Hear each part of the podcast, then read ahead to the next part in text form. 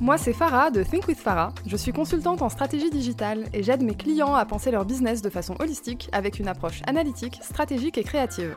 Discutons ensemble des solutions concrètes pour optimiser votre business et le faire boomer. Je vous partage mes expériences, mes succès, mes échecs, mais surtout mes apprentissages pour que vous puissiez façonner l'entrepreneur qui est en vous et atteindre vos objectifs. Bienvenue dans un nouvel épisode de ton podcast Think with Farah. Dans l'épisode précédent, on a parlé visualisation pour attirer tout ce qu'on veut dans les 12 prochains mois.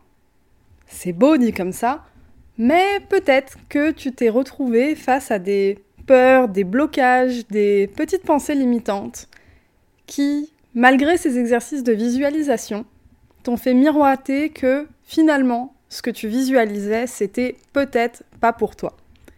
Si c'est le cas, l'épisode d'aujourd'hui, c'est pour t'aider à dépasser ta peur de foncer et réellement passer à l'action pour atteindre tes objectifs. Mais pour pouvoir foncer, il faut d'abord comprendre ce qui te bloque. Il y a un élément bloquant, c'est l'élément peur. Mais peur de quoi? Il y a deux types de peur. Il y a la peur rationnelle. Par exemple, je quitte mon job et j'ai peur de ne pas pouvoir assumer financièrement. Et il y a les peurs un peu moins rationnelles, pour ne pas dire complètement irrationnelles. Par exemple, j'ai peur d'échouer avec mes clients, donc mes clients perso, alors que je vais faire le même job qu'aujourd'hui en tant que salarié. C'est le cas par exemple de beaucoup de freelances qui quittent un poste salarié pour se mettre à leur compte, mais qui finalement reproduisent le même type de mission. Donc avant toute chose, la première étape, c'est d'abord identifier si ta peur, tes peurs de passer à l'action, elles sont plutôt rationnelles ou plutôt irrationnelles. Tu peux te poser des questions comme est-ce que j'ai peur d'échouer? De ne pas être capable de satisfaire mes clients? De ne pas être crédible? De faire une erreur qui ruinera tout mon business à tout jamais? De ne pas trouver de clients Etc.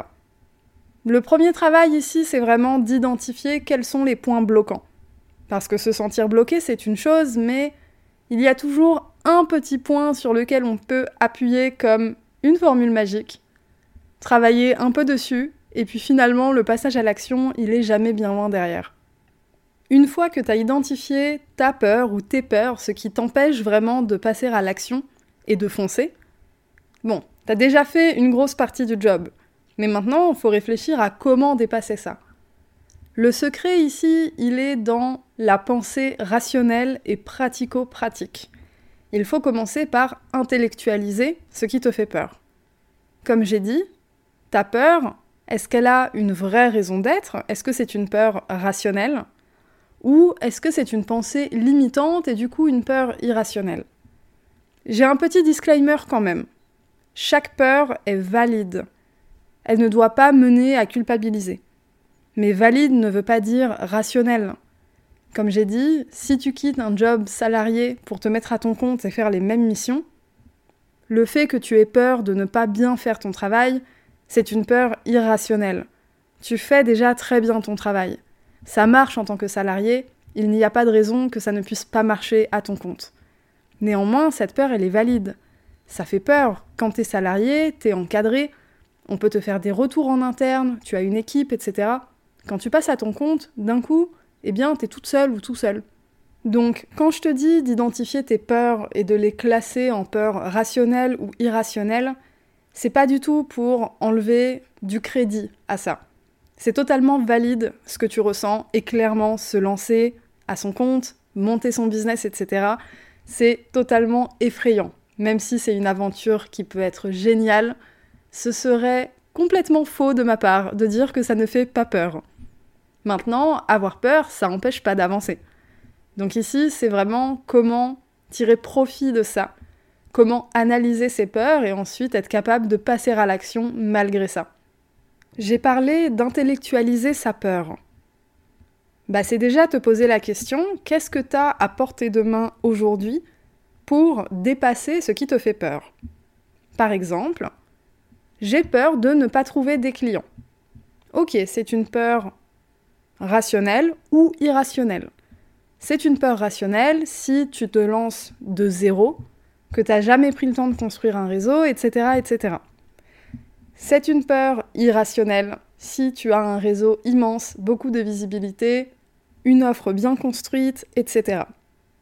Ça, ça montre bien que c'est pas la nature de la peur qui la rend rationnelle ou irrationnelle, c'est bien la place qu'elle occupe dans ta vie.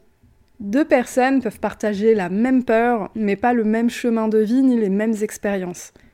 Dans un cas, ce sera une peur totalement rationnelle, et dans l'autre, un peu irrationnelle. Bon, revenons à l'exemple de j'ai peur de ne pas trouver des clients. Qu'est-ce que j'ai à portée de main aujourd'hui pour dépasser cette peur? Est-ce que je peux rejoindre une plateforme qui me permette de gagner en visibilité et permettre à des clients de me trouver facilement? Est-ce que je peux rejoindre un réseau? Participer à des événements? Qu'est-ce qui peut m'amener des résultats à court, moyen et long terme? Je vais te parler de ma stratégie à moi au début, ça a été le bouche à oreille. C'est le bouche à oreille d'ailleurs qui m'a fait me mettre à mon compte. J'ai jamais eu à chercher de clients, j'en ai parlé dans de nombreux épisodes. Donc, au début, ok, bouche à oreille, ça me permet de construire mon expérience. Et puis ensuite, je me suis mise sur une plateforme de freelance pour mon activité de consultante en stratégie digitale. Ça, ça a été ma stratégie à moyen terme, qui est finalement devenue ma source principale. Il y a évidemment toujours du bouche à oreille, mais mes clients principaux, les gros comptes, viennent d'une plateforme de freelance. Après t'être demandé qu'est-ce que j'ai à portée de main aujourd'hui pour dépasser cette peur, donc là, c'est, j'ai pris l'exemple de la peur de ne pas trouver des clients, mais ça peut être totalement autre chose. Hein. Tu peux te demander, est-ce que je peux trouver de quoi j'ai besoin pour dépasser cette peur? J'ai un autre exemple pour toi. Admettons, j'ai peur de quitter mon job et de manquer d'argent, j'ai besoin de sécurité. Là, tu peux te demander, est-ce que je peux compter sur un membre de ma famille, par exemple? Est-ce que j'ai des économies? Combien je peux réellement tenir avec zéro revenu? Quel est le minimum dont je peux me contenter? C'est-à-dire le minimum de revenus que j'ai à me générer pour pouvoir continuer mon aventure? Et puis, combien de temps vais-je mettre avant de gagner un revenu confortable? Est-ce cohérent avec mes économies ou ma situation de vie? Ça, ça n'enlève rien au caractère effrayant de quitter son job et se mettre à son compte. Par contre, ça te donne des éléments concrets. Ça te donne des éléments quantifiés, ça te donne une durée dans le temps. Ça te permet de vraiment mesurer le risque. Parce que quand on a peur, finalement, c'est qu'on ne mesure pas correctement le risque qu'on est en train de prendre. Intellectualiser la réflexion ici, c'est te permettre de vraiment mieux appréhender le risque. Quand tu connais le risque que tu prends, c'est bien plus facile de rebondir et c'est d'un coup bien moins effrayant. Ça devient comme une simple marche à suivre. Tu te crées ton mode d'emploi avec la gestion du risque qui va avec, et puis tu suis ton mode d'emploi, et c'est tout. Le fait d'intellectualiser aussi, ça permet de dépasser sa peur, certes, mais dépasser sa peur, ça veut pas forcément dire passer à l'action tout de suite. Dans le cas de quelqu'un qui doit quitter son job pour se mettre à son compte, c'est effrayant. Mais une fois que tu as rationalisé, tu es capable de quantifier exactement combien de temps tu peux tenir sans argent, etc. etc. Maintenant, si la réponse à toutes ces questions c'est je peux compter sur personne, je n'ai pas assez d'économies, etc., eh bien tu sais qu'il te reste un petit chemin à faire avant de te mettre à ton compte. Mais ce chemin, il devient, comme j'ai dit, une marche à suivre. D'un coup, l'élément peur, il est levé. Tu as calculé, tu sais de combien tu as besoin de côté pour tenir, par exemple, 6 mois sans revenu. C'est très rare de faire 6 mois sans revenu quand tu te lances à ton compte. Mais c'est une sécurité, bon, ça peut rassurer. C'est quelque chose de valide. Je précise ça parce que le but, c'est pas de se lancer dans le vide, sans mesure du risque, sans parachute, sans rien. Là, par exemple, c'est une peur totalement rationnelle. Tu vois la différence entre peur rationnelle et irrationnelle? La peur rationnelle, c'est la peur qui te fait courir un danger entre guillemets immédiat. La peur irrationnelle, c'est une pensée limitante où une fois que tu as levé la peur, ben finalement, il n'y a plus grand-chose qui t'empêche de passer à l'action. Certes, il y a le mindset, la visualisation, et oui, tu peux totalement attirer ce que tu veux dans ta vie. Mais La réalité, c'est que ça n'arrive pas en un claquement de doigts. Il y a des étapes intermédiaires, du travail à faire, des efforts à fournir, etc. Ça demande du temps. Ce temps, il peut être plus ou moins long, ça c'est propre à chacun et chacune. On a tous et toutes un parcours de vie différent. Maintenant, c'est pas une raison pour se conforter dans sa peur et sa zone de confort. J'avais fait un épisode sur la fameuse zone de confort. Le but, c'est pas de totalement en sortir de manière extrêmement violente. Le but, c'est de l'élargir. Un moyen simple de commencer à l'élargir, c'est intellectualiser ce qui te fait peur et ce qui t'empêche de passer à l'action. Parce que même si tu as l'impression d'avoir la flemme de passer à l'action, c'est pas juste de la flemme, c'est jamais juste de la flemme. Petite parenthèse, je ne parle pas de la fameuse flemme qu'on connaît quand on a un TDAH, je suis première concernée. Parenthèse fermée, revenons à la flemme qui est nourrie par une peur. J'en reviens vraiment au début de l'épisode de qu'est-ce qui te fait flipper en fait? Qu'est-ce qui t'empêche vraiment de passer à l'action? Qu'est-ce qui te bloque? Qu'est-ce qui fait que tu crois que tu peux pas le faire, que c'est quelque chose d'inaccessible? C'est pas simple hein, de regarder ça en face, mais c'est un travail tellement important.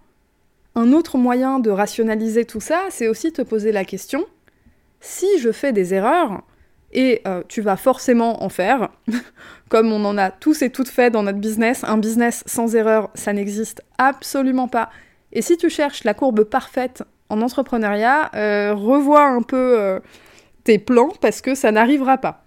Bon, revenons à si je fais des erreurs. La question c'est est-ce que je suis capable de comprendre pourquoi et d'ajuster? Ici, on va mettre un petit doigt sur l'ego. La vraie question, c'est pas est-ce que je suis capable de comprendre pourquoi et d'ajuster. La vraie question, c'est est-ce que je peux mettre mon ego de côté pour faire une autocritique sans jugement pour mon bien Ou est-ce que je suis plutôt du genre à m'auto-flageller dès que je fais un faux pas? Ça, c'est un comportement très très autodestructeur. Cette espèce d'auto-humiliation en permanente, l'auto-flagellation de euh, ah je suis euh, bon à rien, bonne à rien, etc. C'est quelque chose qu'il faut essayer un maximum, même si je sais que c'est difficile, de contenir. Faut pas laisser ça prendre le dessus sur toi. Et si c'est quelque chose que tu as du mal à faire, la petite astuce, c'est d'avoir un ou une partenaire externe, compétent ou compétente, avec qui tu peux échanger sur ton business.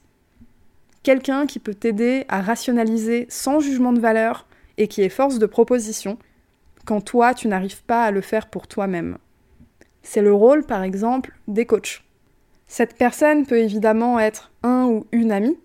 C'est encore mieux d'ailleurs si tu as un groupe d'entrepreneurs mais l'avantage du coach, c'est que c'est quelqu'un qui a des vrais éléments actionnables pour que tu puisses avancer.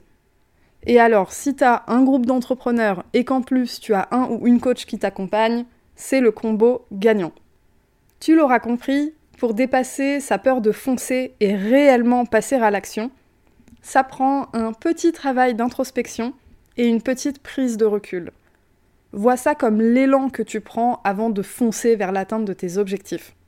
Et peu importe ce qui te bloque, que ce soit une peur rationnelle ou irrationnelle, elle est valide et elle mérite que tu travailles dessus. Voilà, on arrive à la fin de cet épisode.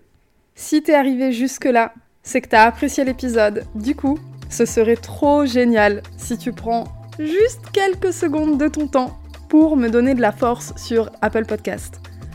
Donner de la force, noter, mettre un commentaire sur Apple Podcast, c'est un vrai boost de visibilité et c'est une manière totalement gratuite de soutenir mon travail. Et si tu as envie de garder du lien avec moi d'ici le prochain épisode, je t'invite à me rejoindre sur Instagram, at thinkwithfarah. Allez, je te dis à la semaine prochaine